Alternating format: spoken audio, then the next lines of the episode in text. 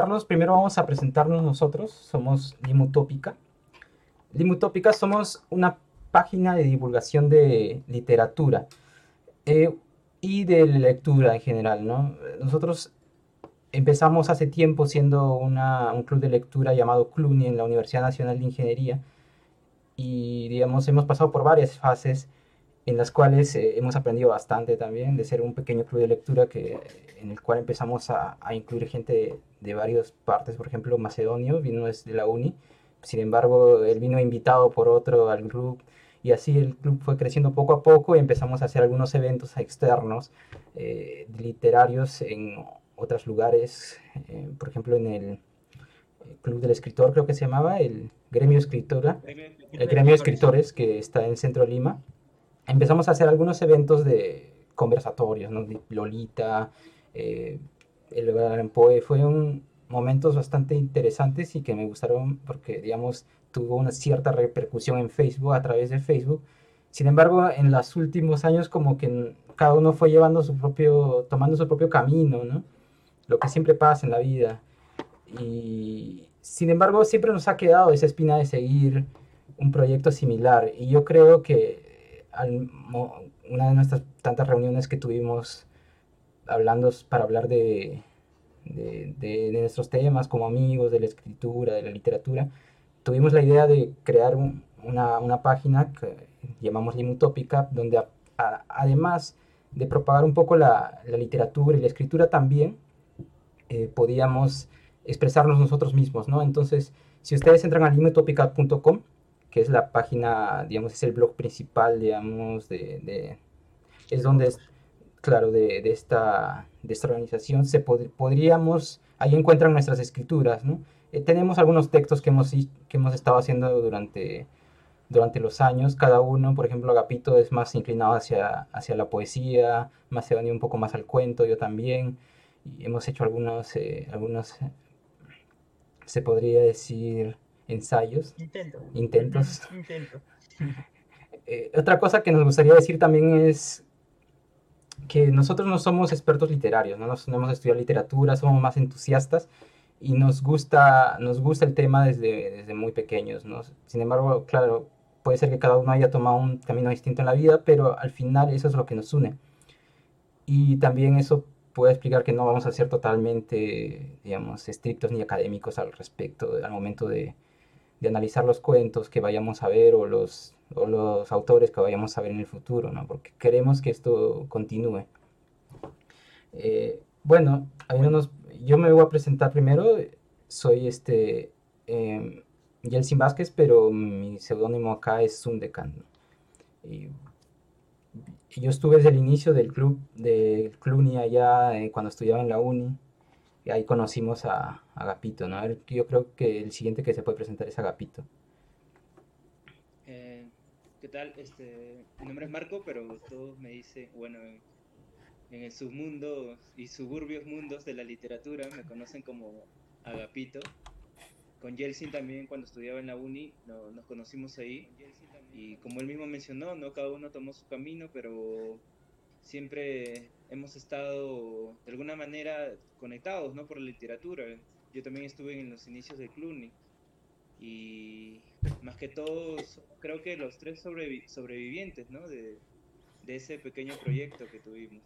Sí. A, bueno, a Macedonia. Mi, mi nombre real es Ramiro, pero casi todo el mundo me dice macedonio, incluso mi familia.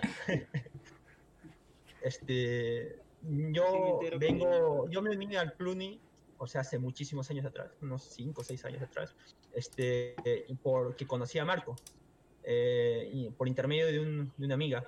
Y, este, y lo, lo- lo interesante de todo esto es que pudimos eh, hacer cosas juntos por mucho tiempo. O sea, el Clooney tuvo un periodo de creo que un par de años de duración. A diferencia de otros clubes de lectura que se abren en las universidades, que apenas duran una semana o un, mes, este duró bastante tiempo. Y, bueno, eh, el Clooney en sí no ha desaparecido del todo. Nosotros somos como los restos del Clooney. Y, y hemos tomado otra forma y esperamos que esto se, se, se haga grande, se expanda, porque es algo que no hacemos por dinero, es algo que lo hacemos porque nos gusta el tema, nos gusta la literatura y queremos compartirla. Pensamos que es algo importante para, para cualquier persona que quiera enriquecer su mundo interior. Eso. Y bueno, entonces, este, dicho esto, en- vamos de frente con, Con con el tema. ¿no? Sí. Sí. Bueno. Antes de... sí, dime. No, nada, nada. Antes de empezar, este, solo quería eh, decir que tenemos una estructura más o menos, una, un intento de estructura. Vamos a tratar de regirnos a esa estructura, sin embargo, no vamos a tener un buen resultado de eso. Eso nomás, yo creo, porque normalmente cuando nosotros nos sentamos a hablar de estos temas, terminamos deambulando mucho. Tratemos de no hacerlo, trataremos de no hacerlo y veamos cómo va, ¿no? Primero, empecemos un poco a hablar del autor, ¿no? Borges. ¿Quién es Borges? Creo que Macedonio tiene un poco, ha investigado un poco y nos va a contar un poco de su vida. Bueno, después de haber leído hace bastantes años dos biografías de Borges, recor- este, hago un intento de recordar todo lo que, lo que, lo que he leído. Bueno, Borges eh, es un escritor argentino, nació en 1899 en Buenos Aires. Parte de su infancia y su adolescencia la pasó en Europa. Regresó a, a- a Latinoamérica, a Argentina, y ya en su juventud este, fundó el, el movimiento ultraísta. Antes de esto, y, y para tener en cuenta cómo es Borges en sí, eh, Borges era un lector bastante precoz. En su casa se hablaban dos idiomas, inglés y español, porque su abuela era inglesa, si no me equivoco. Y Borges empezó creciendo hablando los dos idiomas. A muy temprana edad dijo que quería ser escritor, creo que a los seis años. Y a los diez años, si no me equivoco, empezó a hacer una traducción del Príncipe Feliz de Oscar Wilde para que se den una cuenta de, de la capacidad mental que traía ese niño, ¿no? Entonces, este, Borges ha, si, ha sido un... Ahora, en- Borges o- este, recobra notoriedad, o sea, gana notoriedad a nivel internacional ya a muy avanzada edad. Si no, si no, si no, si no, si no, si no obtuvo reconocimientos antes, quizás se deba a dos razones. Una de que su literatura pues no es fácilmente accesible no es algo que puedas leerlo y entenderlo a la primera, por lo menos no a la mayoría, no en mi caso. Y segundo, de que Borges siempre ha sido bastante apolítico o estuvo en contra de, de los movimientos políticos eh, dominantes. Eh, Borges tuvo problemas con el peronismo y por lo cual fue bastante segregado de, y humillado también. Y también, este, ya en su vejez, Borges va evolucionando, ¿no? Como todo el mundo, como toda persona evoluciona en sus ideas. Y en su vejez, eh, Soler Serrano eh, le hace la pregunta sobre, sobre, no sé si sobre su ideología o algo, pero la, la respuesta de Borges era de que se consideraba un modesto anarquista. A su vejez, Borges ya era un anarquista. Entonces, este, muere en Europa, en Suiza, y, y bueno, deja una obra no muy extensa en cuanto a, a cuentos, porque son tres, cuatro libros, pero en ensayos es bastante extenso. Y, y, bueno, ¿qué más podría decir? Eh, las cosas que recuerdo. Ha habido, hay temas recurrentes en Borges, ¿no? Este, el infinito, Dios, los laberintos, los espejos, el tiempo, este, problemas filosóficos, ¿no? Que uno puede hablar de ellos y eh, especular bastante. Borges hace eso en su literatura, en sus cuentos, especula, especula bastante, crea fantasías, crea mundos. De repente alguno de ustedes recuerda el cuento Or, este, Orbis Tertius, ¿no? O Ubar Orbis Tertius, que crea un mundo prá- práctica, eh, literal, crea todo un mundo imaginario con leyes físicas diferentes a las nuestras. Es bastante, bastante, bastante interesante y bastante, ¿cómo decirlo? Este, revolucionario, tal vez, porque muy pocos escritores han alcanzado tan nivel filosófico, sobre todo condensado en cuentos. Ah, dato curioso que todo el mundo debe saber. Borges nunca ganó el Nobel y jamás escribió una novela. Sí, y si no ganó verdad. el Nobel, sí, y si no ganó el Nobel fue por sus ideas políticas. Sí, es, es cierto, ¿no? ¿Y por qué no, nunca escribió una novela? No lo sé, yo recuerdo que Borges decía que el cuento era más difícil y era más interesante para él. Claro, pero él, adm- él, adm- él admiraba también a los escritores de novelas, ¿no? O sea, Leía muchas novelas. Tiene muchas traducciones de novelas, como la que mencioné, la de Joyce. La de Sí. Odi- Odiseo. Entonces, sí, O sea, Yo- sí, o sea, muchas novelas este, extranjeras eh, debemos agradecer, ¿no? Que, que- que hemos tenido a Borges acá y que Borges, a- a su- una de sus lenguas maternas ha sido el español. Eh, y gracias a él, muchas traducciones de muchos este, escritores ingleses, ¿no? Famosos del, del siglo XIX. eh, tenemos sus traducciones y impecables, ¿no? De, de Borges, ¿no? Hacia nosotros. ¿Te das cuenta del lenguaje de Borges? Porque Borges hablaba, recuerdo que hablaba incluso en un inglés antiguo y hablaba en un español bastante depurado. Bastante depurado. Sí, era un... era- un eh, aprendió habla- alemán con un diccionario. o sea, estamos hablando de, un- de una persona que con una inteligencia, de alguna manera para capturar o, o- o de alguna manera encriptar ese mundo, porque él ha estudiado, él ha leído mucha filosofía, le encantaba la filosofía. Y eso se demuestra en, en- en muchos de sus, de sus cuentos, ¿no? Hay un poema de Y- Borges que se le dedica a, a Baruch Espinosa. Creo que dos poemas hay para Baruch Espinosa. Oh, bueno, ya. Bueno, eh, ya. Bueno, para recordarle a la gente también que si quiere puede escribir, ahí veo que Mr. To- Mr. Cuentacuentos ha vuelto, hace rato dijo ha vuelto y también está de acuerdo con Borges. Si tienen algo que decir nos dicen y si tienen algún problema que vean ahí en la transmisión también nos, nos hacen saber.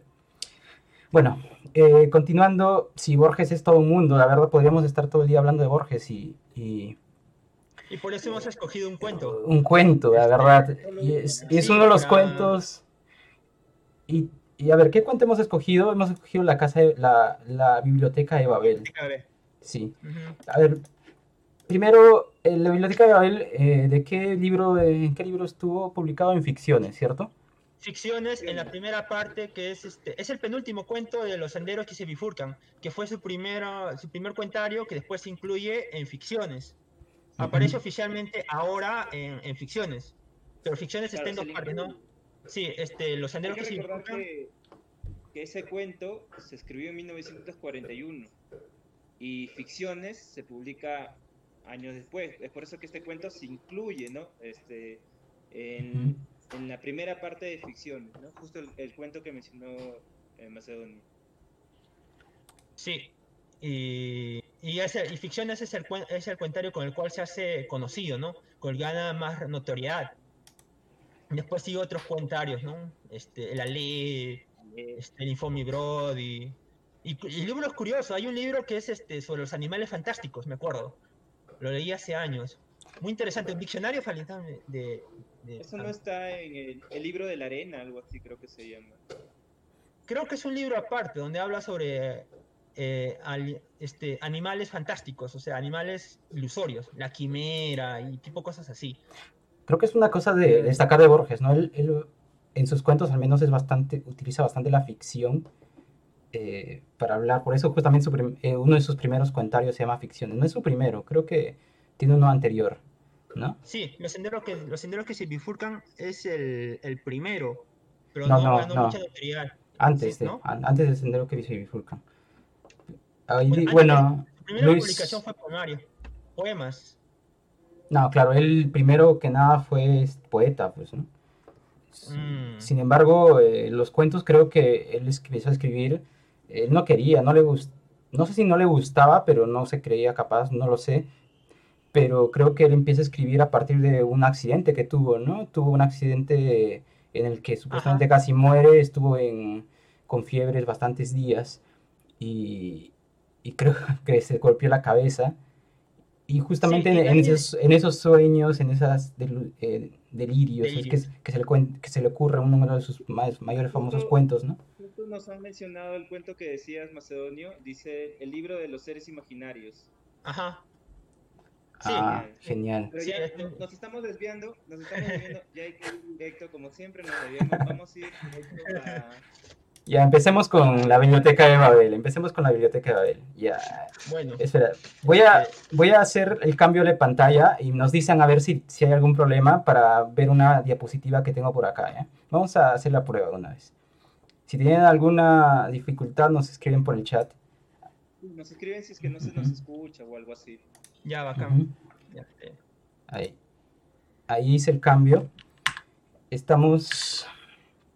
Bueno, empecemos a hablar sobre los comentarios personales. ¿Qué, qué piensan ustedes? ¿Cómo les se sintieron al momento de leer este, este cuento de Borges? Mm, si tomo la palabra, eh, Ujú. cuando leí este cuento, no, no, no, no- tenía la idea de un panel de abejas, como le contaba a Macedonio, ¿no? Eh, no dejaba de, de- de sentirme que, que me encontraba en un panel de abejas. Y cuando, después cuando vamos a hablar ya de la estructura en sí de, de la biblioteca, la estructura física de la biblioteca, este, más se afianzaba esta idea, ¿no? Este pensamiento. Eso y el concepto de, de fractales, ¿no? Que luego vamos a mencionarlo. El concepto de Sí, fractales. Sí. Bueno, yo, este, eh, lo primero que, lo primero, cuando terminé de leer el cuento, simplemente dije, este está cargado de mucha filosofía. Había problemas, este, que se, problemas elementales, ¿no? El problema del- de la, si el universo es finito o infinito. El problema de que existe Dios o no existe Dios, o si hay un Dios que crea todo, porque te das cuenta que la biblioteca está perfectamente construida hay bastante simetría y, y hay bastante para este orden. Hay un orden que puede ser eh, el orden, ¿no? Y, y- y también las conclusiones que llegan, ¿no? Por ejemplo, la cantidad de libros que tiene la biblioteca de Babel es inconmensurable, es extraordinariamente extenso. Pero, pero a pesar de eso es limitado, porque por conclusión lógica está escrito en alfabeto, ¿no? Y el alfabeto es limitado. Entonces, el número de combinaciones posibles también es limitado. Eh, ese, es un, ese es un tópico que se, que se tiene, no que tu Borges toma en su cuento, pero que se discute mucho en física, como Marco debe saber perfectamente. Entonces, este, ese es uno de los temas, ¿no? Tal vez el, el más, el más obvio. Otro tema sería el del destino, ¿no? Porque en el, en el cuento hablan de que en, en cualquier libro, en algún libro, puede estar el relato de tu vida. En algún libro puede haber una variación de tu vida o puede haber la solución a algún problema. O sea, todas las respuestas están ahí, porque los libros son totales, la biblioteca es total, abarca todo el conocimiento, todas las posibilidades, todo. Macedonio, Macedonio se, con- Macedonio se fue con todo. Macedonio se fue con todo. No te emociones, vamos a llegar ahí. Vamos a llegar ahí. Bueno, Yo personal, solo, solo lo que apreciamos nada más. Sí, personalmente a mí me gustó bastante cómo inicia el cuento. Eh, ahorita yo voy a, leer el inicio del cuento para que es- te pone directamente en circunstancia y te, te hace imaginar eh, cómo es la biblioteca, porque la primera parte es la descripción de la biblioteca, ¿no? Y ahí podemos hacer ya un, un este, vamos a empezar entonces. Me gustaría leer al menos el inicio, porque es justamente, digamos, lo que más me, no es lo que más me impactó, pero digamos, lo que me incentivó a seguir leyendo eh, el inicio de la biblioteca de Babel, ¿no? Voy a leer la primera parte, un poco de eso. El universo, que otros llaman la biblioteca, se compone de un número indefinido y tal vez infinito de galerías hexagonales, con vastos pozos de ventilación en el medio, cercados por barandas bajísimas. Desde cualquier hexágono se ven los pisos inferiores y superiores interminablemente. La distribución de las galerías es invariable. 20 anaqueles a 5 largos anaqueles por lado cubren todos los lados menos dos. Su altura, que es la de los pisos, excede apenas la de una biblioteca normal. Una de las caras libres da a un angosto zaguán que desemboca en otra galería, idéntica a la primera y a todas. A izquierda y a derecha del zaguán hay dos gabinetes minúsculos. Uno permite dormir de pie otro satisfacer las necesidades finales. Por ahí pasa la, escalera espiral que se abisma y se eleva hacia lo remoto. En el zaguán hay un espejo que fielmente duplica las apariencias. Los hombres suelen inferir que ese espejo, eh, de ese espejo que la biblioteca no es infinita. Si lo fuera realmente, ¿a qué esa duplicación ilusoria? Yo prefiero soñar que las superficies bruñidas figuran y prometen el infinito.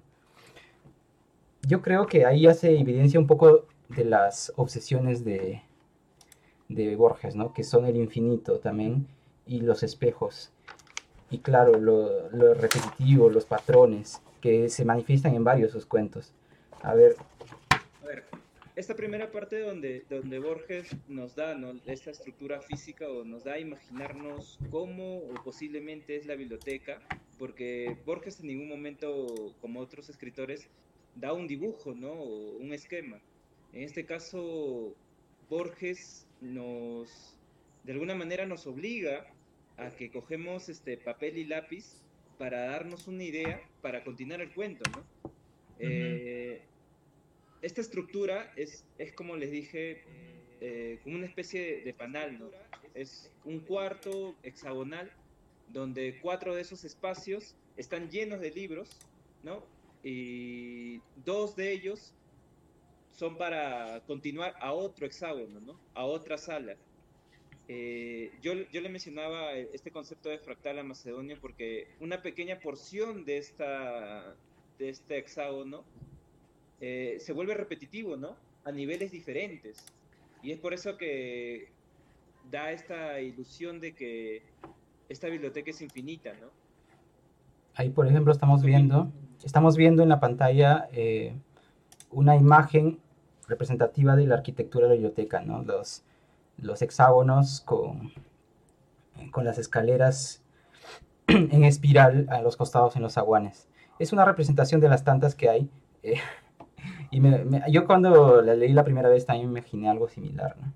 No sé, ustedes, eh, ¿qué piensan al respecto? Yo, yo cuando, cuando leí esa, esa parte de la descripción de la biblioteca, me imaginé mucho en los hombres, que eran como hormiguitas, ¿no? Que estaban en, túneles, caminando, y, y, me, pareció, me pareció interesante. También lo que me dijo, lo que dice este Agapito, de, de, compararlo con un panal de abejas, ¿no? Y, ah, recuerdo que el texto decía de que en alguna parte del texto dice de que la forma hexagonal era la, la apropiada, ¿no? Algo así para representar el infinito, algo por ahí. ¿Sabes a qué me recuerda? Sí. esta, es una utopía, pero a mí me recuerda bastante a esos jueguitos que teníamos de niños que eran en forma hexagonal también, en el cual tenías un laberinto, ¿no? Con una pelotita de, de, metal, que tenías que, hacerla tenías que hacerla pasar moviendo la cajita. Ahora que estábamos hablando bastante, viéndolo así en perspectiva, me hace recordar bastante eso. Pero es un off topic porque no tenía mucho que ver, la verdad. Solo me pareció curioso. Bueno, sí. Rena 5 ahí nos dice, qué bueno ver los muchachos, qué bueno. Y mandamos saludos a todos más bien. Si hay alguien que nos está viendo, que nos conoce. A Luis, a Mercury, a Wagner Rick.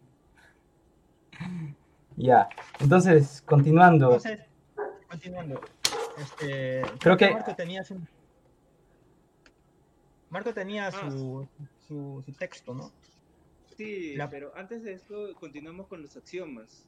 Ah, sí, verdad. Que Empecemos con los axiomas. La, la, parte física de cómo es la biblioteca viene desde la perspectiva de, de este bibliotecario. Es todo lo que vamos a leer o todo sobre el cuento es sobre su perspectiva. Hay que tomar en cuenta eso. Pueden haber eh, algunas contradicciones, ¿no? Pero es habitual en, este cuento, porque estamos hablando desde el punto de vista de una persona que ha nacido en un hexágono y, y se ha trasladado algunas millas a otro hexágono, ¿no? Recuerden que cada hexágono tiene cuatro paredes donde puedes encontrar algún libro, ¿no? Y el primer, menciona el primer axioma, ¿no? El primer axioma técnicamente nos dice que la biblioteca es eterna, ¿no? Que siempre ha existido. Sí, ad eternum. Ese es un, un axioma que es el primero que lo dicen y al ser axioma tienes que entenderlo como cierto. bueno, eso, eso te, implica... Sí, recordemos que recordemos que axioma quiere decir que es algo, un hecho tan evidente que no necesita demostración. Y él, al momento de mencionarlos, dice que él va a mencionar algunos de esos axiomas, que fueron cosas que fueron deducidas por los bibliotecarios durante el transcurso de su vida, ¿no? El primero, como dijo, la biblioteca existe ad eternum, y de, tan, y de eso él concluye que existe un Dios. ¿Y cómo concluye eso?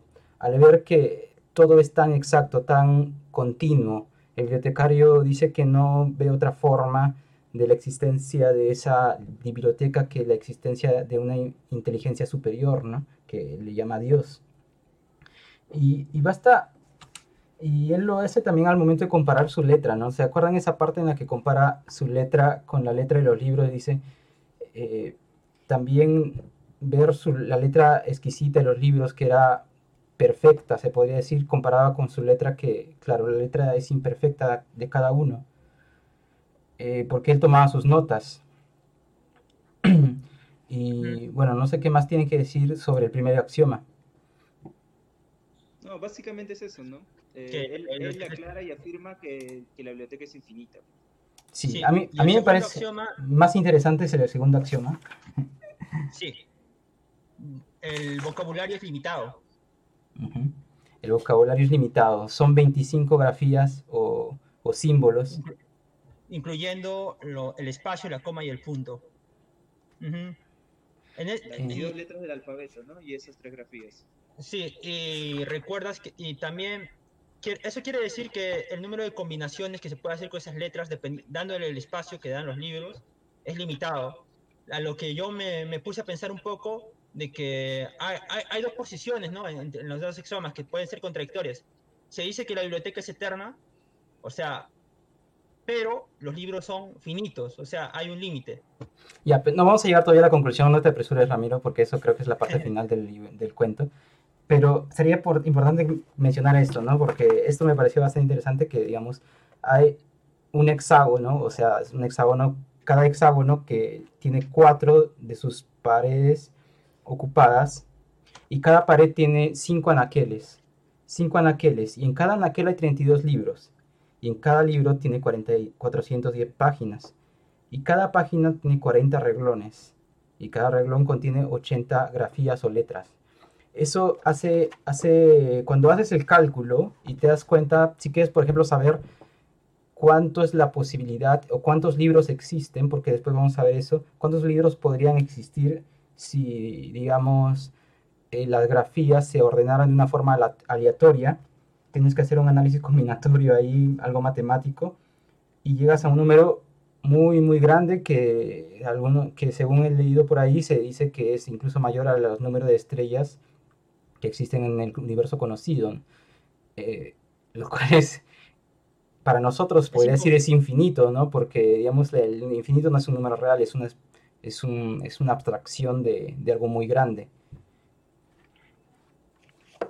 Sin em- es infinito en nuestra perspectiva, sin embargo, es finito matemáticamente, porque al tener un número determinado de, gra- de grafías, se puede decir que esa biblioteca podría tener un, un fin, ¿no? Y, y cabe, cabe resaltar también que eh, no sé si van a leer alguna parte, porque yo creo que ustedes también querían leer alguna parte. una- Ajá. Hay una parte, es interesante justamente que, como para, para analizar justamente esta sección, de, después de haber nombrado los dos axiomas, para que se den cuenta de a qué estamos llamando permutación o a qué estamos llamando infinidad, ¿no? Eh, los, que, los que tienen el, el libro Cuentos Completos lo pueden encontrar en la página 140. Hay una parte donde, donde nos dice, ¿no? Eh, no hay en la vasta biblioteca dos libros idénticos. De esa premisa incontrovertible dedujo que la biblioteca es total y que sus anageles registran todas las posibles combinaciones de los veintitantos símbolos ortográficos, números, aunque vastísimos, no infinitos.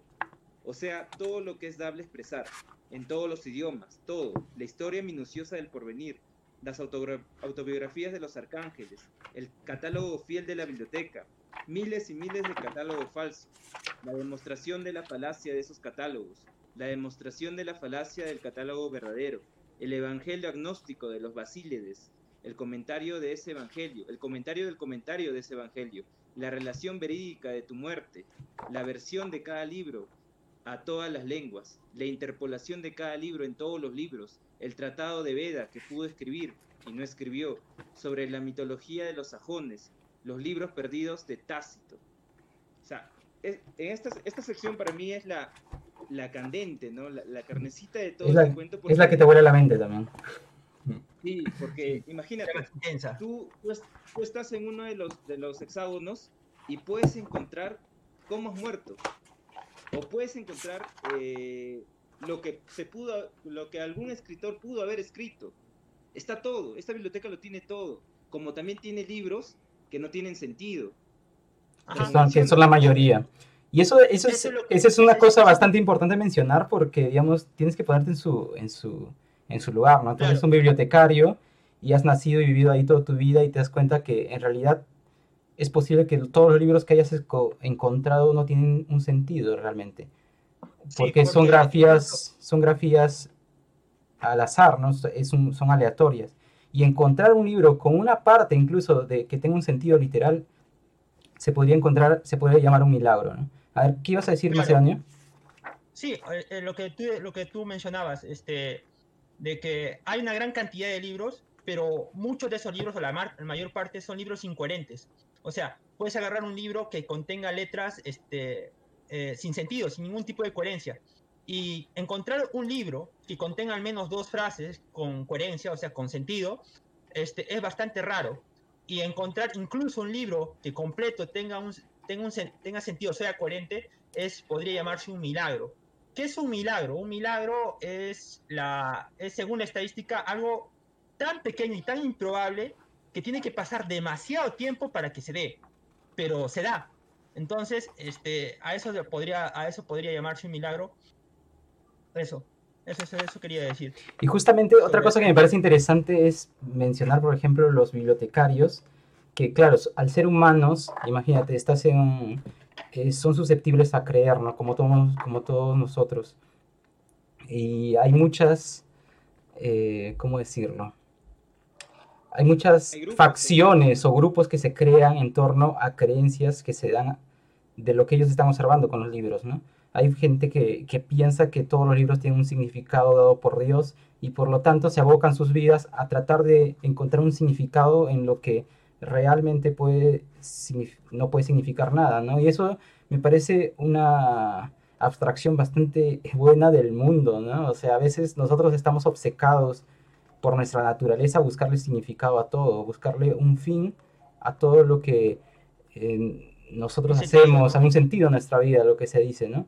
Porque imagínate que se llega a demostrar algún día que la vida realmente no tiene un sentido literal, mucha gente se puede volver loca porque, nos, porque nosotros vivimos en base a, un, a, una creencia. Todos, todos, incluso los, los que no tienen un credo religioso tienen una creencia. Una creencia que está basada en, eh, en, la que se basa toda su existencia, ¿no? Yo quisiera, quisiera leer justamente la parte a continuación de lo que leyó este Agapito, eh, y que es la, digamos, este, la reacción a lo que, a lo que, a lo, a esa idea de saber de, que hay todos los libros posibles, o que en algún momento puedes encontrar un libro que cuente todo. Este dice, cuando se proclamó que la biblioteca abarca todos los libros, la primera impresión fue de extravagante felicidad. Todos los hombres se sintieron señores de un tesoro intacto y secreto. No había problema personal o mundial cuya elocuente solución no existiera en algún hexágono. El universo estaba justificado. El universo bruscamente usurpó las dimensiones ilimitadas de la esperanza en aquel tiempo se habló de muchas vindicaciones, libros de apología y profecía que para siempre vincaban a los hombres del universo y guardaban arcanos prodigiosos para su porvenir. Entonces, lo que se da es que, ¿qué pasaría si supieras que, que, que puedes encontrar la respuesta al sentido de la vida? Al sentido de la vida, o sea, la respuesta, o sea, porque e, ese es un problema este, filosófico, de siempre, ¿no? Cualquier, Sí, que creo que de cualquier ser humano, ¿no? Eh, ¿Qué es la vida? O sea, ¿tiene o no tiene sentido estar acá? Y, saber de que, en, bueno, en, esa biblioteca ilusoria, ¿no? De que en algún libro está la respuesta, entonces eso puede ser obsesionante para cualquier persona, ¿no? o puede ser esperanzador, ¿no? Justamente eh, Borges tiene esta, esta manía, ¿no? De, de alguna manera justificar en, en, en los mundos que él, él, crea, justificar la existencia de ese propio mundo, ¿no? Porque miren, eh, analicemos esa, esa, parte que ha, ha leído Macedonio, ¿no? Eh, en esa parte nosotros encontramos, como dijo Yeltsin, hay facciones, ¿no? Hay inquisidores, hay codiciosos, hay purificadores. Los purificadores, por ejemplo, uh -huh. son las personas que eliminan libros, ¿no? Como en esta vasta biblioteca hay una variación, ¿no? Hay una combinación de, de letras que nos puede resultar un libro que no tiene sentido. Entonces, los purificadores vienen, son personas que van y eliminan este libro porque no tiene sentido, ¿no? Y están estos, estas personas que también tratan de, encontrar respuestas, ¿no? Respuestas, justificar su existencia, ¿no? Y prácticamente esto es lo que Borges, si no es el mejor cuentista, es el mejor filósofo, eh, incluye ¿no? Est estas ideas para que nosotros, ¿no? como lectores, podamos discutir, ¿no? Y, y, y, esta, y este pensamiento futurista, este pensamiento futurista que hace Borges a la actualidad, ¿no? Por ejemplo, ¿existe esta biblioteca de Babel? algo así, podría decirse que es Internet, ¿no? el acceso a toda la información. Algunos dicen eso, pero en realidad él a lo que se refería es que el mundo es la biblioteca a haber. Sí, sí pero mira, pero... recuerda que hay, que hay algo, este, análogo, hay sectores, algo análogo a eso. Hay consorcios que privatizan el conocimiento. Hay, hay sectores que crean conocimiento y lo regalan. O sea, claro, eso existe. Claro, eso existe. En la biblioteca, y en la biblioteca mencionan eso, pues. Sí, en la sí. biblioteca mencionan eso. Sí, es cierto, es cierto. Es interesante la perspectiva que tiene Borges con la actualidad, ¿no? Con la actualidad de eh, nosotros. Claro, y él puso en, en, el cuento este, esos grupos que realmente existen en, en nuestra realidad y refleja un poco la vida que nosotros tenemos, ¿no? Aquellas personas que, que son inconscientes con respecto a los demás y tratan de solamente buscar su propio beneficio. Eh, Es, es bastante interesante. ¿Y tú quieres leer alguna parte sí. más? Sí, sí. Ah, mira, Renato, Renato, Renato está comentando, dice, la figura de la biblioteca con el conocimiento infinito es una figura que se referencia bastante. Creo que esa búsqueda tiene que ver con que nunca se pudo recuperar Alexandría. Alexandría, una de las bibliotecas, la biblioteca de Alexandría, que un, se dice que es una de las pérdidas más grandes de, de conocimiento en, en historia, ¿no? Porque algunos piensan que se quemó un día, pero sin embargo creo que lo más aceptable es que la biblioteca fue cayendo con el tiempo. Y claro, hubo una, una, una, una vez en que, o sea, fue quemada varias veces durante la historia. Sí, podría decirse no, que... Esta es aparte, aparte. A ver, lee una parte del libro. Un, un, un comentario aparte. A ver. En la biblioteca de Alejandría dice la leyenda de que este, se perdió uno de los libros más controvertidos que, que se han escrito, que fue el, un escrito por el mismo Platón, que se llama el Timeo. El Timeo, que empieza así, solo se tiene fragmentos, ¿sabes? y empieza así, uno, dos, tres, algo así empieza el libro. Y, y, y, y esa información se ha perdido. ¿El cuál, cuál sí, de... sí, es ese. Sí, es esa parte, es esa parte, esa parte. Ya. Continuemos, continuemos. Ya, a ver, Continuemos. lee, lee, Ramiro una parte de, de Borges. Sí, de, sí. de la... Mira, alguien propuso un método. Esto es para, uh, para encontrar el. Se hablaba de, del hombre del libro, o sea, eh, la idea es que si, los libros son todos posibles, si, hay, si está toda la información, debe haber algún libro que sea el catálogo de todos los libros. O sea, el libro que sea el libro de los libros, algo así. El libro que contenga lo esencial de, de todo. Entonces se hablaba de cómo hallar ese libro, ¿no? Y, proponen esta solución. Alguien propuso un método regresivo. Para localizar el libro A, consultar previamente un libro B, que indique el sitio de, de, del sitio de A. Para localizar el libro B, consultar previamente el libro C, y así hasta el infinito. En aventuras de esas he prodigado y consumido mis años. No me parece inverosímil que en algún, en anaquel del universo hay un libro total. Ruego a los dioses ignorados que un hombre, un solo hombre, aunque sea hace miles de años, lo haya examinado y leído. Si el honor y la sabiduría y la felicidad no son para mí, que sean para otros. Que el cielo exista, aunque mi lugar sea el infierno.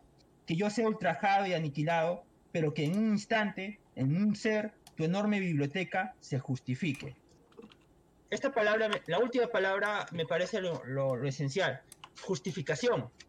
Justificación. O sea, eh, la biblioteca de todas maneras, eh, eso de que la biblioteca es eterna y que, lo, eh, y que lo, y que los libros son y que los libros contienen todo el conocimiento, es filosofía al fin y al cabo. Pero encontrar el libro que contenga, eh, que sea el compendio de todos, ya es una prueba real, o sea, patente, concreta, de que la biblioteca está justificada. Eso, eso me parece, me parece interesante. Sí, ya, ya pude recuperar nuestras imágenes. Está un poco distinto, pero al menos creo que nos vemos y estamos moviéndonos todos. A ver, nos dicen si nos pueden ver. Ya, muy bien, genial. Ah, entonces, sigamos. Bueno, yo creo que... A ver, continúa, Ramiro, continúa. Sí, sí, ahora que hemos, hemos analizado bastante y hemos este, hablado, hemos hablado creo que lo, lo, más esencial del cuento, a, a, mi parecer, podríamos deliberar un poco acerca de, de, esos temas filosóficos, ¿no? El infinito, Dios. Por ejemplo, estábamos hablando del libro total, ¿no? que podría ser Dios también. Porque ¿qué es Dios sino la totalidad de las cosas? O, o, o, un, ente que haya creado la biblioteca o el universo. Entonces, ese me parece uno de los problemas fundamentales de, todo hombre. ¿Existe o no existe Dios?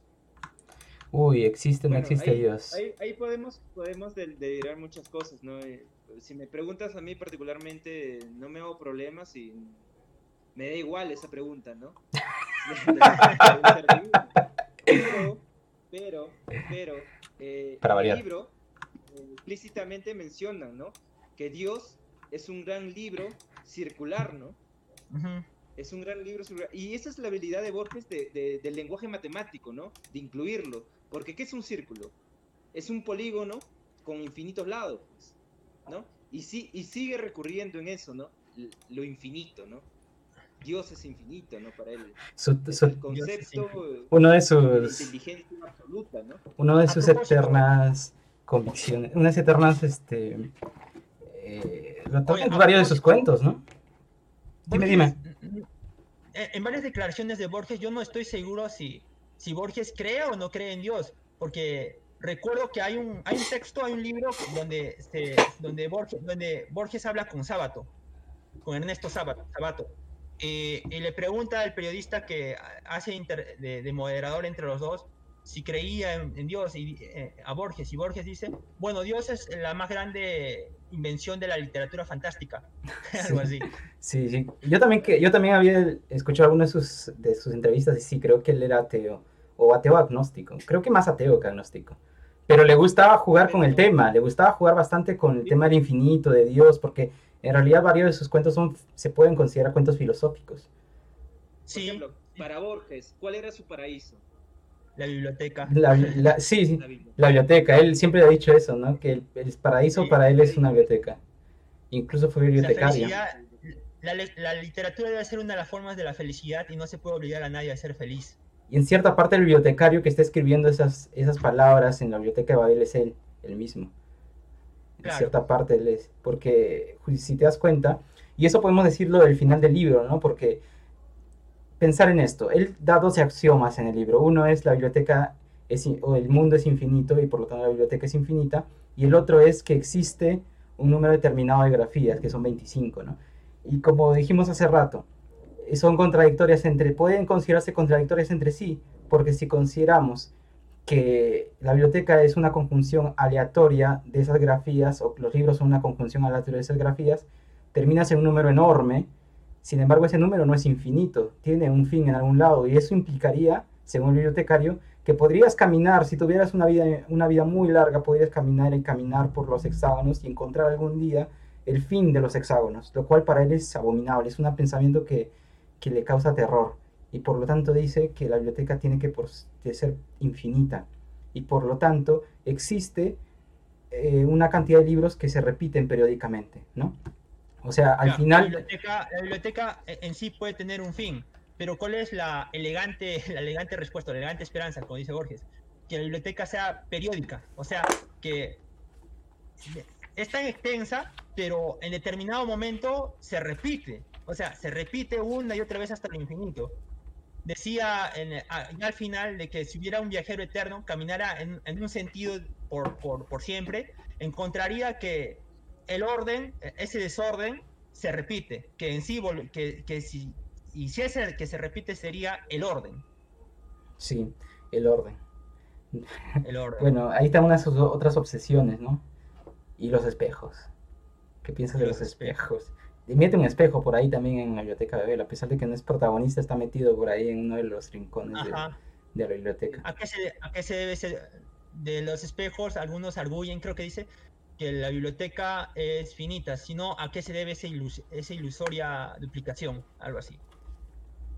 Eso es lo que dicen algunos. Es, es como en el, en el, mundo real, esos bibliotecarios son como los filósofos que tratan de descubrir la verdad tras, tras su realidad, que son los libros. ¿no? En nuestro caso, nuestra realidad es el mundo. Es como, es como su forma de filosofar de, de Borges, ¿no? tratar de pensar el mundo a través de, de una alegoría, se podría decir, ¿no?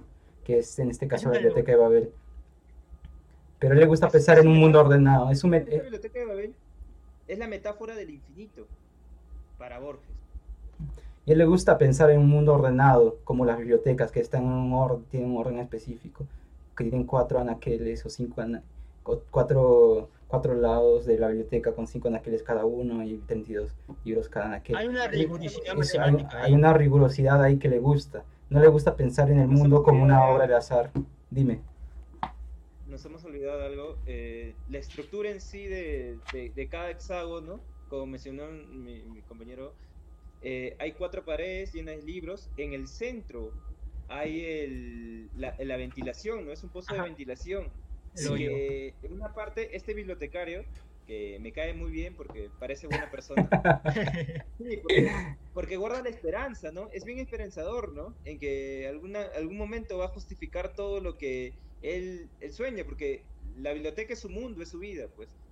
Hay un momento donde él, él menciona y dice, ¿no? Que cuando llegue mi momento, algún bibliotecario me echará, ¿no? Por ese pozo. Y recuerden que esta biblioteca es infinita y estos son pozos de, ventilación. O sea, la persona va a caer eternamente. cayendo eternamente. Su esperanza es seguir cayendo eternamente. Y se, Imagínate, ¿qué es caer eternamente? Y se va a podrir en la caída y se va a descomponer y así va, a seguir cayendo. Qué alucinante. Su esperanza es que alguien eh, le, le, empuje y pueda caer eternamente por uno de sus agujeros. Ah, chimeneas de ventilación. ¿No, creen que esto de, mm. del horror a, a, lo finito y la esperanza de tener algo infinito se deba al, al horror al vacío y a la muerte? El horror de, de, al morir no encontrar nada. Creo que sí. Pero Borges justamente habla de eso, ¿no? Borges habla de la muerte en una de sus entrevistas, en esas entrevistas que de, de estos grandes eh, escritores, como Cortázar, a, a, Manuel Escorza, de esta, de esta TV española, no me acuerdo el, nombre, eh, él habla de la muerte, ¿no? Sí, él, claro. él menciona, ¿no? para, para, qué, él, para él, ¿qué es la muerte, no? Para él que es, la muerte. Es la esperanza de descansar, ¿no? Ah, claro, eso, eso fue una pregunta que le hicieron cuando ya estaba viejito, pues, ¿no? Y obviamente le dicen, ¿usted qué piensa de la muerte? Para él sería un descanso. Es lo que responden. Yo creo que cualquier hombre razonable diría eso. ¿no? Claro. Y mira, Renato menciona una cosa que me puede llevar a algo que quizás no hemos discutido por otra parte, pero es interesante. Me dice, a mí me gusta la imagen de la biblioteca que muestran en Avatar de Lazar Bender. Me están animando a volver a leer a Borges. Avatar de Lazar Bender.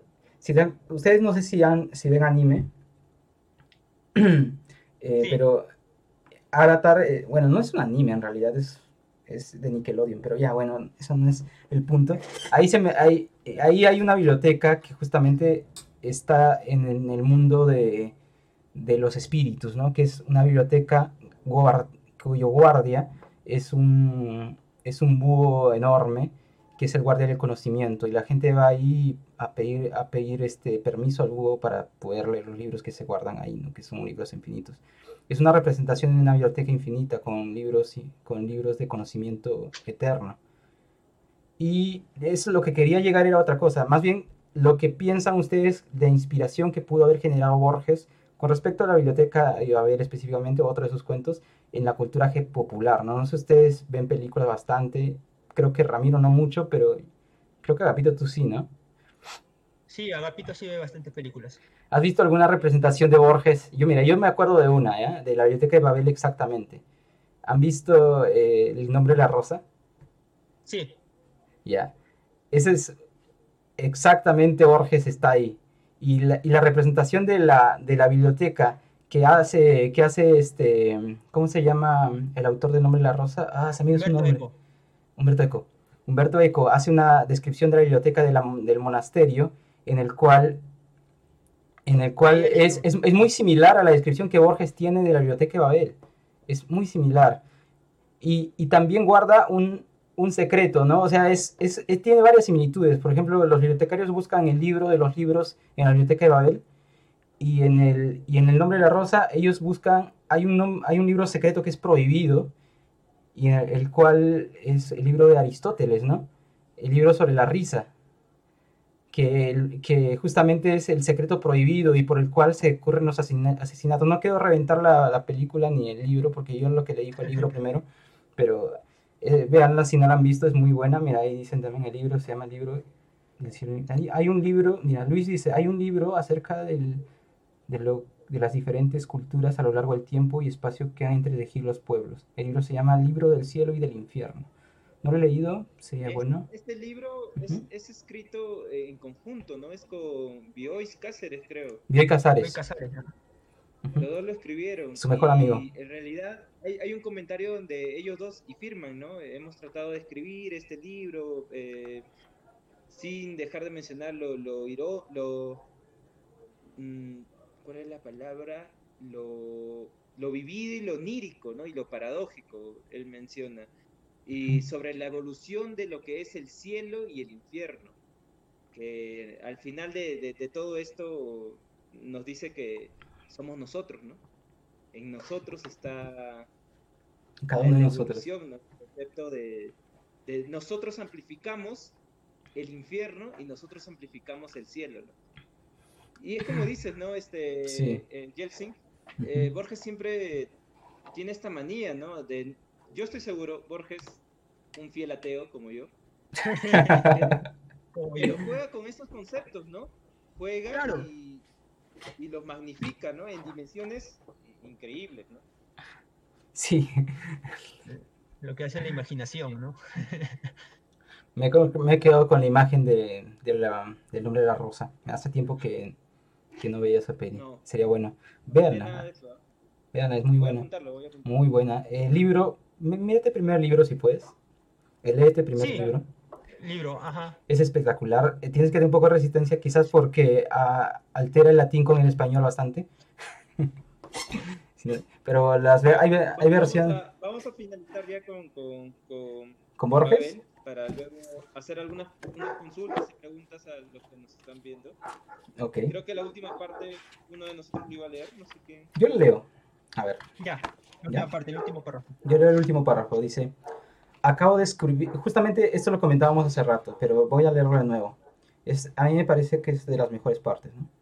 Acabo de escribir infinita no he interpolado ese adjetivo por una costumbre retórica. Digo que no es ilógico pensar que el mundo es infinito. Quienes lo juzgan limitado postulan que en lugares remotos los corredores escaleras y hexágonos pueden inconcebiblemente cesar, lo cual es absurdo. Quienes la imaginan sin límites olvidan que los que los que tienen el número posible de los de libros. Yo me atrevo a insinuar esta solución del antiguo problema la biblioteca es, ilimitada y periódica. Si un eterno viajero la atravesara en cualquier dirección, comprobaría al cabo de los siglos que los mismos volúmenes se repiten en el mismo desorden, que repetido sería un orden, el orden. Mi soledad se, se alegra con esa elegante esperanza. Mar del Plata, 1941. Era lo que tú me decías, Marco, ¿no? Acerca de qué es el orden si no, es un, pequeño caos, algo así me decías. Ah, yo te decía que el orden simplemente es un punto, ¿no? un punto en, en un conjunto grande que es el caos, ¿no? Y, y de alguna manera lo, lo, que nosotros entendemos por orden simplemente es una especie de caos. ¿no? Y Borges lo, lo, plasma de la única manera que él, que él puede hacerlo. ¿no? Y ahí acaba, ¿no? Y ahí acaba la, el, el, claro. este gran cuento, ¿no? ¿No les parece un poco este, triste el final? Porque el, el, al final dice, me consuela esa elegante esperanza. O sea, o sea, de, de, de alguna manera me, me, da, me, da, a entender de que eh, los bibliotecarios en, ese, en la, en, la, biblioteca infinita viven como que en desazón, algo así. Mm, eh, en no, una... pero...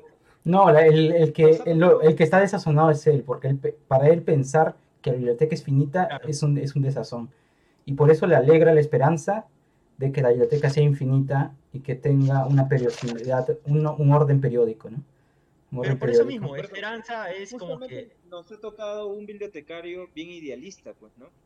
Bien idealista. Y creo que tu tristeza, o sea, sí, ¿no? Hay, hay un, un pequeño velo de tristeza en este cuento, porque para mí el bibliotecario que nos, nos narra esta historia, de alguna manera está muy engañado, ¿no? O es muy es, muy fiel a, la biblioteca, a esta biblioteca, ¿no? Es muy fiel a sus ah, principios. Yo creo, yo también creo algo así. Yo creo que si nos ponemos en su punto de vista, es como ese eh, el narrador que no es confiable, ¿no? En, un, en una novela, en un cuento, porque todo lo vemos desde su punto de vista, las narraciones que él hace son así, los axiomas que él menciona también son desde su punto de vista, y la conclusión que él tiene es su propia conclusión, de que la biblioteca es infinita. Para él tiene que ser infinita. Sí, pero pero nos da que pensar, pues, no, nos da que pensar cuando menciona las demás facciones, gente uh -huh. que no está de acuerdo con él, ¿no? Exacto. Los purificadores. Entonces, no, nos, da, nos da que nos describe no un paraíso, sino realmente un mundo donde hay conflictos, ¿no? Conflictos intelectuales, ¿no? Y, claro.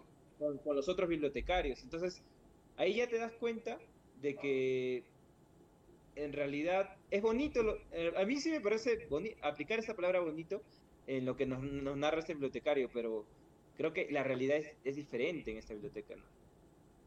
Sí. Hay, hay personas que, yo también creo que la realidad es diferente. Claro. ¿Qué dices, yo sí, veo, yo sí veo ciertos paralelismos con la realidad real. O sea, los inquisidores vendrían a ser algo así como la gente que cree tener la razón y se impone, ¿no?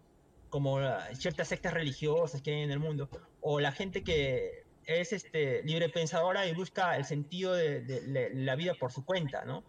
O gente que, o, o, o, es, o esa, necesidad universal de buscarle un, sentido a las cosas, o esa alegría de, saber de que la vida está justificada.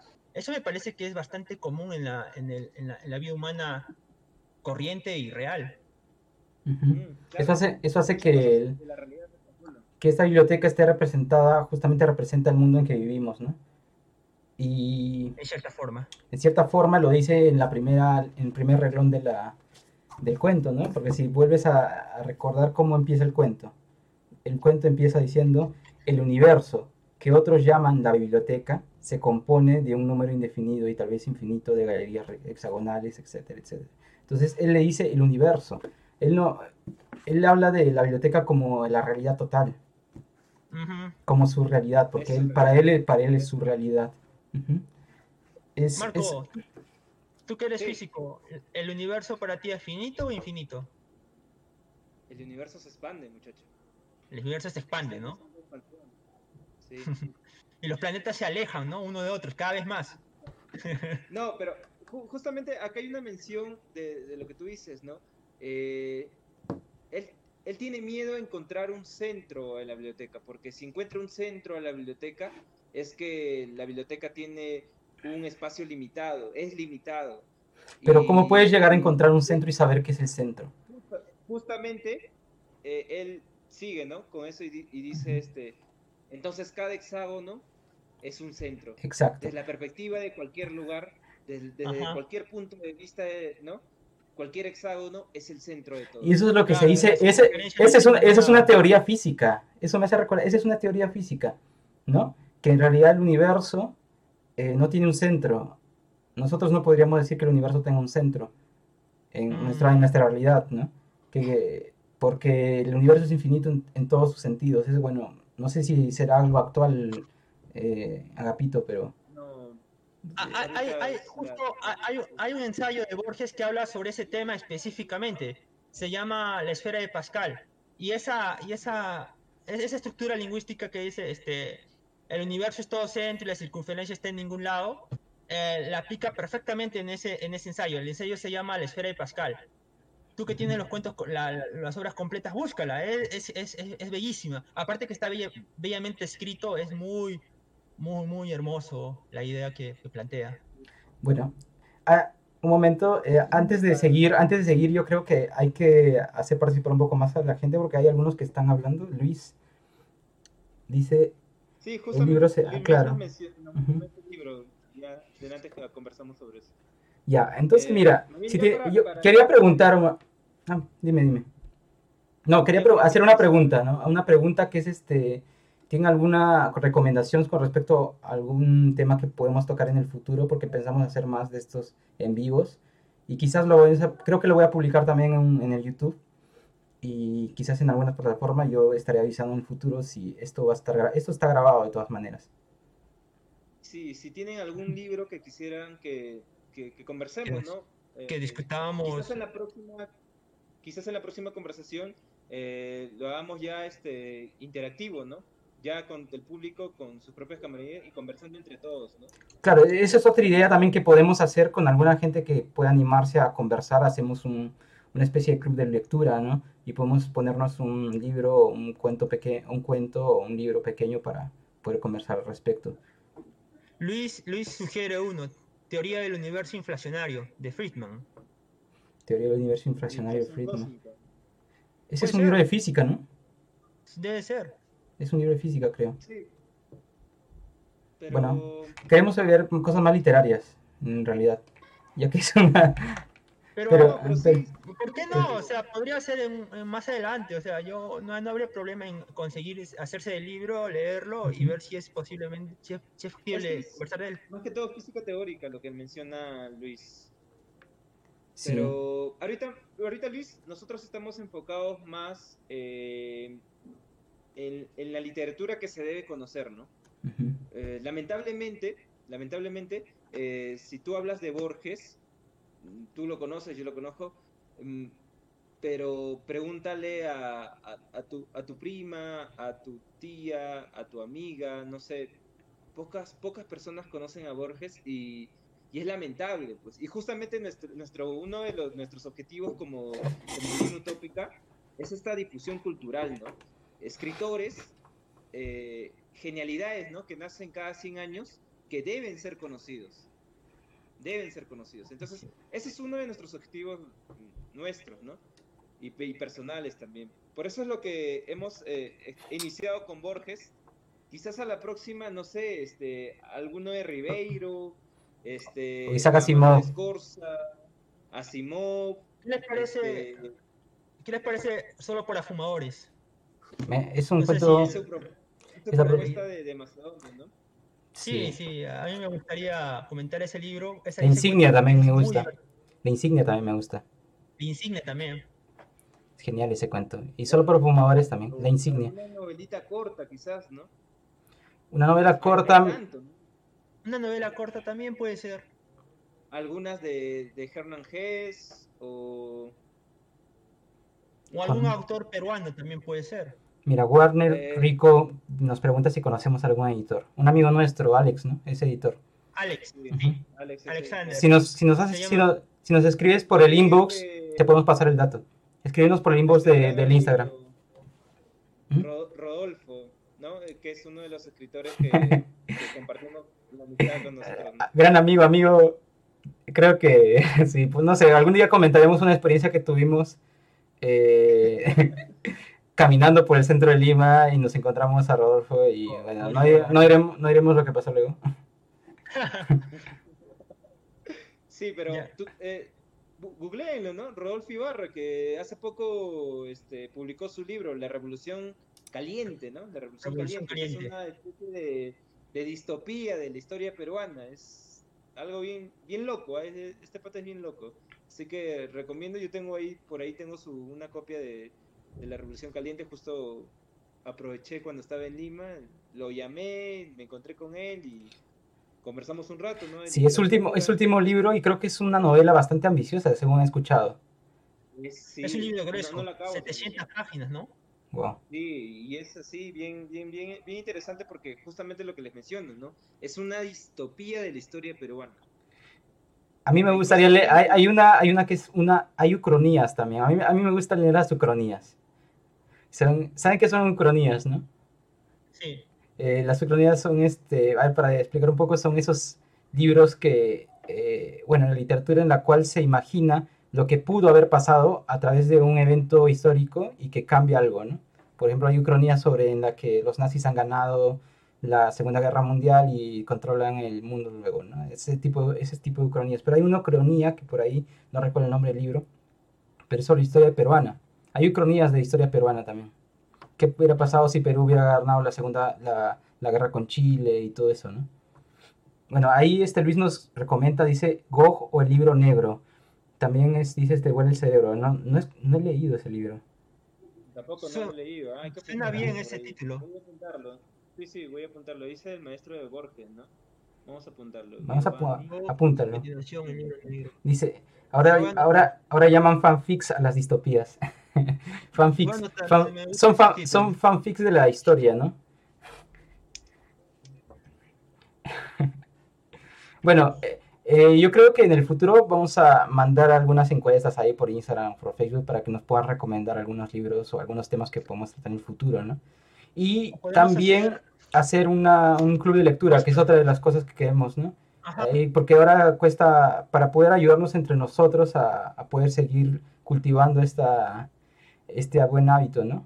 Dice que Wagner que está leyendo el Aleph el Alex también, yo te he dicho que le hace El Inmortal, ese, ese, ese cuento me, me, voló el cerebro cuando yo lo leí. Ese cuento me voló el cerebro. Sí. no es este, nuestro amigo que, que, le mencionamos que íbamos a, a, publicar en uno de estos días eh, este cuento de Aleph que es La Casa de Asterión. Claro. Él es, ¿no? Sí. ¿Sí? Wagner. Dice ah, que... Hay otro, hay otro cuento de ese de... de... El Inmortal, claro. El Aleph el Aleph, el Aleph mismo. no sé cómo se pronuncia, pero es Dacher Requiem. Ah, Dacher Tú siempre me has recomendado ese cuento. Yo lo leí también, sí, es muy buena. Dacher Requiem. Eh, no, me parece poesía en prosa, verdad. no, sí, Dacher Requiem es, genial. Pero a mí me voló la cabeza Los Inmortales, justamente porque. Bueno, yo recuerdo haber, escrito un cuento justo después de haber eh, leído ese, ese cuento y cuando escribí el cuento le, se lo mostré a Pito y a Pito me empezó a decir Pequeño Borges. Justamente porque, porque como lo había escrito justo después de leer ese cuento que me había volado la cabeza, este, parecía bastante a Borges. Tenía, pues, tenía rasgos de, de, Borges. Sí, sí me acuerdo de eso. En fin, este, visiten nuestro blog que, que, tenemos este, cuentos de Macedonio. Eh, más que todo yo escribo poesía y cuentos de Sundenker eh, visiten nuestro Instagram también, que siempre publicamos todas las cositas que leemos. Tenemos este, eh, por ejemplo, se nos, se nos pasó a, hacer. Ya, vamos a, vamos a dejar el link por el stream. Eh, voy a dejar los links para que. Ok, google nomás. No, eh, encuentran todas nuestras redes. Sí. Mira, vamos a dejar el link para que puedan entrar directamente. Este es, mira, estoy dejando el, el link de esa es la página del blog y el Instagram. Warner Rick también nos deje su página para leerlos, ¿no? claro, ahí, ahí veo que, mira, Warner Rick dice que tiene un club de lectura de dos personas. Eh, podemos empezar a hacerlo crecer. Más bien podemos hacer un club de lectura en Discord, así como él lo dice, porque nosotros tenemos un Discord personal. Esto lo estamos grabando a través de Discord. Pero podríamos hacer un Discord público para poder invitar a la gente, ¿no? Es una buena idea, es una buena idea. Lo malo es que Discord también no es un software tan conocido. Es como, es como Twitch, ¿no? No es tan conocido. Ahora voy a dejar el, el enlace del, del Instagram. Ya. Bueno, El amor en los tiempos del cólera es una novela genial, ¿ah? El amor en los tiempos del cólera. Dice que dice. Sí, esos dos viejitos de Gabriel García Márquez. De dos Ah, viejitos. Una claro, claro. bonita, es muy hermosa, es muy No. conmovedor. Pero, claro, su final es como. no te deja un poco. No, no, no, no me digan, no me Ya, ya, digan. ya, no lo voy a spoilear. No voy a spoilear, No voy a spoilear, no voy a spoilear, no voy a Ya, vamos, vamos a hacer algunas recomendaciones del boom, pon un ciclo del boom también. Ahí a Vargas Llosa. ¿Cuál es tu. Me- menos a, no, no, menos a Mario. Dice una novela demasiado larga para estos tiempos. Ya, entonces podemos empezar por cuentos, ¿no? Para hacer en el club de lectura. Vamos. Sí, Cuentos, cuentos creo que es lo más- más accesible. Y hay Cuentos. Hay un pequeñas. Sí, sí, sí. Puede ser Germán Gese, ya, ya estaremos viendo. Sí, yo también me inclino un poco a Germán Hesse o a Ribeiro, ¿no? Ujú. Ahí mira, ahí dice Luis, dice, las novelas es demasiado larga para estos tiempos, requiere tiempo de concentración, cosas que escasean. Yo más bien creo que sí, podemos ir poco a poco, ¿no? Porque, eh, Sí. la, porque esa es una buena idea, porque yo también he- me ha pasado que he perdido ese hábito y lo vuelvo a retomar y lo vuelvo a perder, pero sería bueno que justamente el club de lectura te puede servir a que otros te apoyen a seguir ese hábito, ¿no? Y como dice Luis, podemos empezar con cosas pequeñas como cuentos o, o- o novelas pequeñas, pero ir progresando, ¿no? Porque no debemos quedarnos en que el tiempo de concentración son cosas que escasean, sino más bien hay que cultivarlos, porque esas son, son cosas importantes. Y mientras más este, cultivemos ese tiempo de concentración, en el futuro vamos a poder leer más novelas más largas y todo eso. Yo personalmente... además- ya, hay ya novelas que son clásicas, ¿no? Por ejemplo, la de Nabokov que leímos, este, Lolita, o muchas novelas de Cortázar. Hay novelas de Hermann Hesse que, que son bien conocidas, la trilogía, ¿no? El Lobo Estepario, este, Siddhartha y Demian. Eh, hay, hay varias novelas que, que, que no es necesario que la, que la, que la leamos todas, ¿no? O sea, ya, ya nos este, estaríamos como que para un público un poco más exquisito, ¿no? Pero por ahora que, que queremos este que se conozcan algunos cuentos, pues, ¿no? Que se, Claro. algunos cuentos. Bueno, si dice, ah, Luis desde la uni, dice, desde la FIE, de la Facultad de Ingeniería Eléctrica. Ah, genial. Interesante. O sea, mira, nos ha dejado su enlace para leerlo. Ya De pues, ah. Wattpad, Wattpad. ¿Alguna vez han, es- han escuchado, han escrito en Wattpad? ¿Han No, escuch- no no sé- vamos a- esa plataforma es una plataforma para escritores. Y está que... Ah, ¿sí? Sí, eh, bueno, tiene sus cosas, ¿no? Porque ahí la... Dice, Wattpad es una mierda. A- algunos dicen... No, Algunos dicen eso porque, digamos, es- como es libre, digamos, tú puedes publicar lo que quieras. O sea, cualquier persona puede publicar lo que sea. Y Wattpad es la cuna de las personas que escriben fanfictions. Fanfictions, no sé si saben qué son. Fanfictions son este... sí, que es- hacen otras personas sobre... Son Sobre lo que, por ejemplo, tú ves una peli o una serie y dices, pucha, no me gustó, o me imagino cómo pudo haber continuado. Entonces, Lo hago. eh, sí, lo hacen, lo, lo escriben es, es un poco radical, ¿no? Es un poco radical. Miren, nosotros no tenemos ningún, ningún estudio en literatura, nosotros simplemente este leemos por pasión, pues, ¿no? A la cuna es un cliché. es- Sí, bueno, es es una forma de decirlo. pues. Es una necesidad, ¿no? Entonces, este... sí, bien radical, Warner. Sí, o sea, puedo, yo cuando digo la cuna es porque, bueno, hay varios, no, no es que hayan nacido ahí realmente, ¿no? Porque realmente los fanfictions, fanfictions no son algo nuevo, han existido desde, desde que, desde que, de- desde que Cervantes escribía sus novelas, ¿no? Ujú. Eso.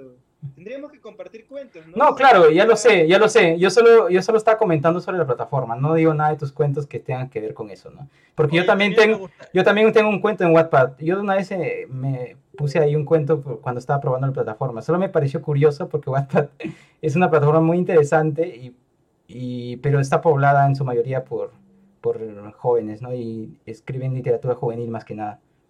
¿Dice Bukowski o. Borges? No, pues, o sea, Bukowski pertenece al, al realismo sucio, el realismo sucio norteamericano.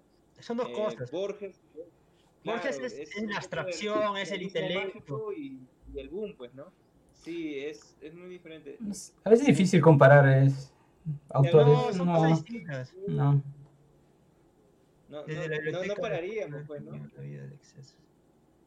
Yo que soy uno de sus seguidores de... de Ah, él, él lo dice con referente a la experiencia, creo yo, ¿no? Porque, digamos, Borges, con respecto a la vida, se podría decir que no era un hombre experimentado, sin embargo, él aprendía a través de los libros. En cambio, Bukowski es, digamos, se puede decir, la otra cara de la moneda. Sí. Sí, es mejor disfrutar antes de Sí. comparar. Es cierto. Yo recomiendo otro, otro escritor norteamericano de, de realismo sucio, que es Richard Ford, que, se, que les mencioné, ¿no? ¿Recuerdan hace unos meses? Sí, El sí, sí. periodista deportivo, ¿no? sí. Tremenda obra. Y justo hace dos días fue el nacimiento de Richard Ford, ¿no? Que nos olvidamos este publicar, pero... Tenemos que publicar también a... También nos, olvidamos publicar sobre este, este poeta, el más grande, el que le gustaba a Daniel. Ah, ya. Ah, Becker. Becker. Becker, Becker Ah, fue ayer, creo. Becker. Sí, Sí, vi, nos vi- vi- de- vi- vi que Daniel publicó sobre Becker por ahí en su Instagram. Sí, sí. Ah, vamos a, voy a, voy a- entrar a su Wattpad y, y ahí lo comentamos, pues. Y bueno, Genial. Sí, pero ya hay que, hay que, hay que Este- darle fin ya Sí, hay que darle fin, hay que darle fin a, a la transmisión. Más bien, gracias por haber estado con nosotros durante esta hora y cuarto, casi una hora y media, ¿no? Y, y bueno, como le decíamos, pensamos hacer es- más de estas más de este tipo de transmisiones en el futuro o hacer o cambiar un poco el formato para poder interaccionar un poco más con la gente, ¿no? No sé, ustedes qué piensan de esta plataforma del Twitch. A mí me parece muy buena. no- nos dejan sus comentarios. Nos dejan sus comentarios. Vamos a publicar, vamos a hacer una publicación en Instagram y, y en el Facebook también para, para que puedan dejar su comentario. Y en el futuro también vamos a hacer una encuesta para saber cuál es su opinión con respecto a futuros temas a tocar, ¿no? Y bueno, creo que eso es todo y Gracias. buenas noches, buenas noches una y muy buena noche. y tam- mira, podemos terminar diciendo esto. Antes decíamos esto en cada publicación que hacíamos del Cluny. Buenas lecturas. Buenas lecturas. Buenas, Buenas lecturas. lecturas. Nos vemos.